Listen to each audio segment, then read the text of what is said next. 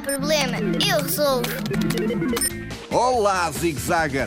As caixas de decorações de Natal estão arrumadas na sala de professores da escola do ZZZ. Em cada caixa cabem 12 estrelas douradas.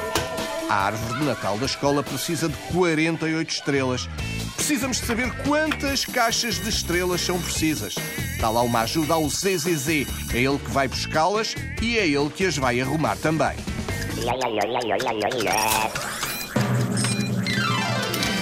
O ZZZ precisa de 4 caixas de estrelas.